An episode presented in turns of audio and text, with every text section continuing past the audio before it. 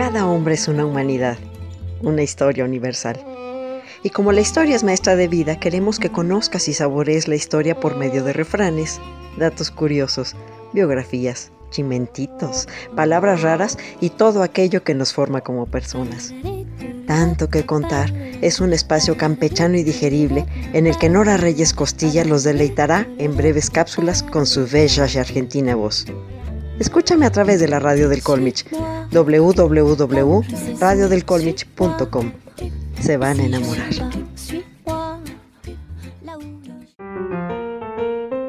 Soy Nora Reyes Costilla, pero ustedes pueden llamarme Imperatrix. Está usted en la radio del Colmich y esto es tanto que contar. Cleonautas, hoy les voy a platicar sobre él.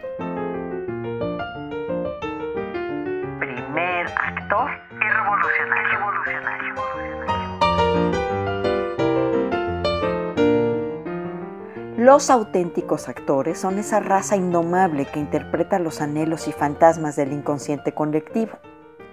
Y en eso precisamente se convirtió Pancho Villa.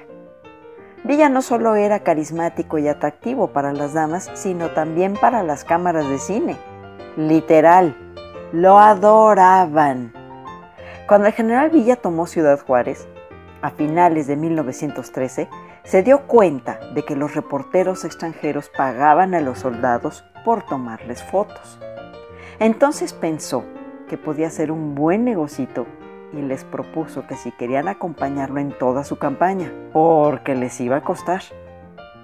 Varios camarógrafos telegrafiaron a sus compañías, pero solo la Mutual Field Corporation de Nueva York aceptó lo que planteaba Pancho Villa le ofrecieron 25 mil dólares por la exclusividad del uso de su imagen y que solo trabajara para ellos.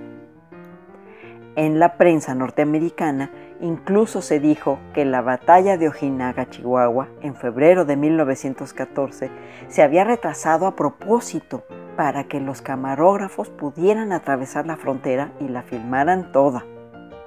La verdad era que a Villa le gustaba atacar por las noches, pero como la filmación se dificultaba por la oscuridad, más bien se tuvo que combatir de día.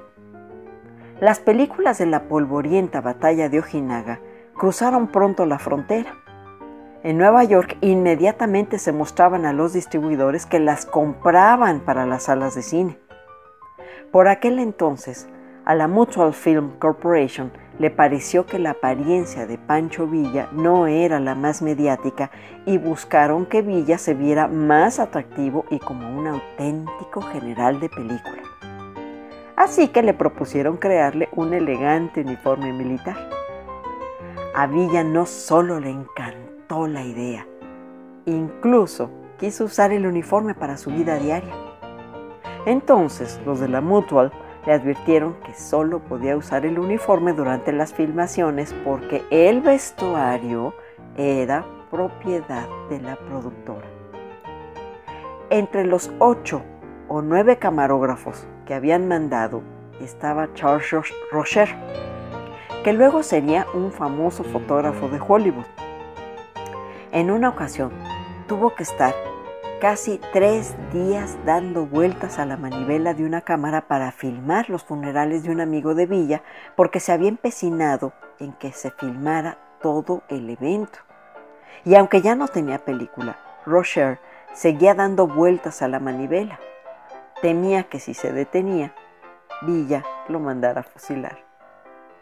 Aunque los de la Mutual estaban contentos con la imagen del general en uniforme, en Ojinaga decidieron que habría más ganancias si filmaban una película sobre su vida, con actores profesionales. Esta película la actuó Raúl Walsh, que andando el tiempo se convertiría en un famoso actor de Hollywood. Él hacía el papel de Villa cuando era joven. Lo más difícil de la filmación fue cazar la imagen del general cabalgando a todo galope. Trataron de filmar su cabalgata hacia la cámara, pero su caballo pasaba frente a los camarógrafos a eso de 145 kilómetros por hora, a pesar de que le decían Despacio, señor, por favor, despacio. Ya enamorado del celuloide, Villa hasta consintió que se filmaran las ejecuciones. Los camarógrafos lograron que se cambiaran de las 5 a las 7 de la mañana para tomarlas con buena luz y frente al paredón. En principio, la idea era filmarlas de verdad, pero resultaban tan impactantes que al final de cuentas se reprodujeron más pudorosamente en los estudios. Raúl Walsh describió que después del fusilamiento, inmediatamente los hombres se abalanzaban con piedras sobre los cadáveres, les abrían la boca y les sacaban los dientes de oro. Otros iban por los zapatos. Para facilitar la filmación de las batallas, Villa pidió que hubiera un furgón especial para los camarógrafos y periodistas. El furgón llevaba un letrero en inglés que decía, las películas de la Mutual hacen que el tiempo huele. Jean-Luc Godard decía que la fotografía es verdad, pero el cine es una verdad 24 veces por segundo.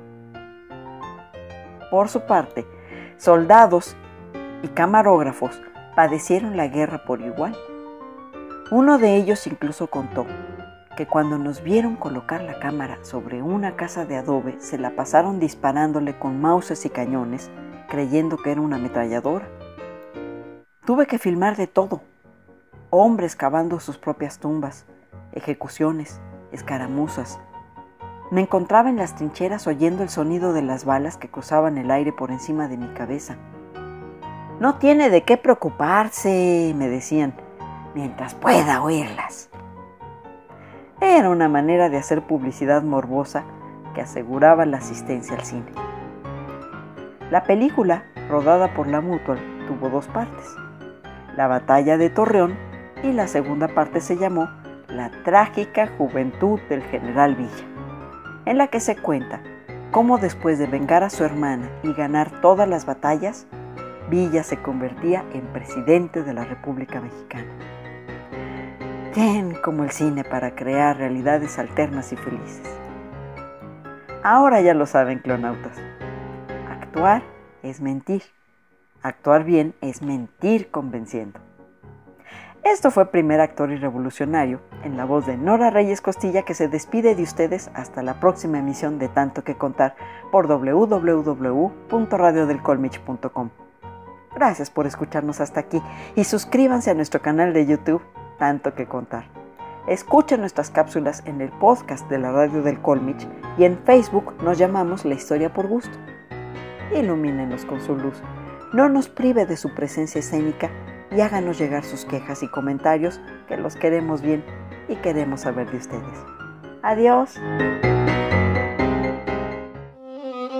Cada hombre es una humanidad, una historia universal.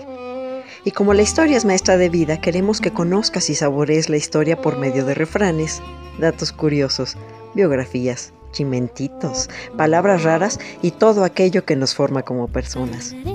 Tanto que contar es un espacio campechano y digerible en el que Nora Reyes Costilla los deleitará en breves cápsulas con su bella y argentina voz. Escúchame a través de la radio del Colmich, www.radiodelcolmich.com se van a enamorar.